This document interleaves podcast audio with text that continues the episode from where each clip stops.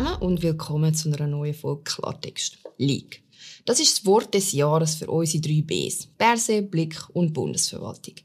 Die drei Bs sorgen im Moment für einen Sturm im Wasserglas. Das Wasserglas dürfte aus meiner Sicht noch etwas grösser sein, weil für mich ist das ehrlich gesagt ein kleiner Staatsskandal. Ich möchte gerade schon im Vornherein klarstellen, ob der Herr Berse aus der SP, der Antifa, der SVP oder der Ultraorthodoxe ist, ist mir herzlich egal. Anstand und Integrität hat für mich kein Parteiprogramm, sondern setze ich bei einem Politiker von dem Format voraus. Um was geht's? Während der Corona-Pandemie ist es offensichtlich zu Indiskretionen im Departement vom Herrn Bundesrat gekommen. Nicht nur in dem, in allen. Aber gemäss der Recherche von der Sonntagszeitung findet der Herr Berse die Leaks von den anderen Departementen schlimmer, wie die aus seinem eigenen Departement. Die Unschuldsvermutung gilt natürlich. Nur ist schon ein relativ grosser Teil davon nur mal als Licht gekommen. Dass nämlich zum Beispiel der Kommunikationschef von Berse von seiner privaten Mailadresse vertrauliche Informationen an Herr Frinier geschickt hat.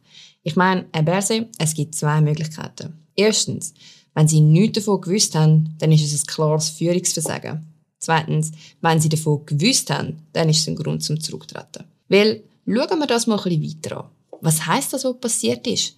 Wir haben eine Kollegialbehörde. Das heißt, Entscheid vom Bundesrat werden von allen getragen. Das ist eine gute und eine wichtige Sache und muss aus meiner Sicht von allen getragen und unterstützt werden. Auch wenn es nicht meine Meinung wird sein, die Stärke von unserem Land liegt im Kompromiss und an das hat man sich zu halten.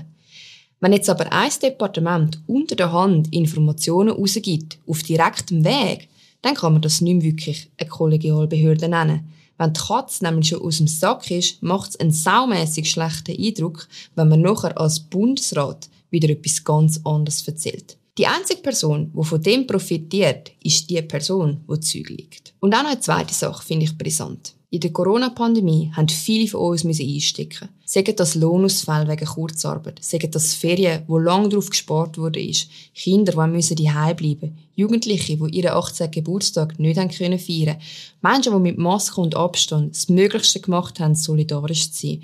Und das auch aufgrund von Medien, die immer wieder den Bundesrat unterstützt haben. Ich stehe immer noch hinter dem meisten, wo in der Pandemie an Massnahmen ergriffen wurde, außer 2G. Aber, und das ist für mich ein grosses Aber, die Massnahmen dürfen nicht unkritisch am Volk verkauft werden.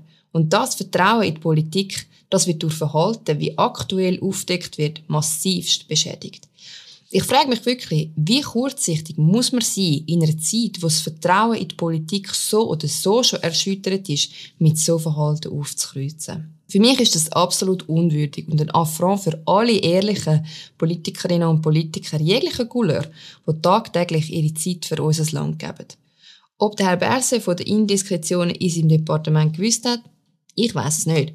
Ob wir das jemals wissen werden, weiß ich auch nicht. Fakt ist aber, der Schaden, wo so Stories anrichtet, ist immens.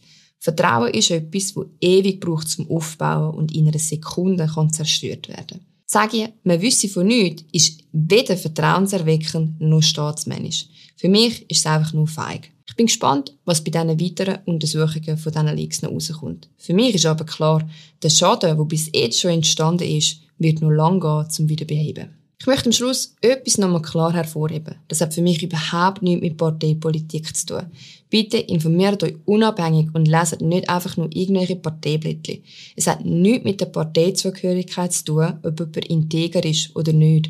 Und ich möchte an dieser Stelle auch hervorheben, dass ich schon mit vielen SPlern zusammenarbeiten durfte, die so ein Verhalten genauso verurteilen würden wie ich. In diesem Sinn, bleibt ehrlich, Hebt euch Sorge, leset Zeitungen, die ihr dafür zahlt und ich freue mich auf die nächste Folge mit euch. Bis dann.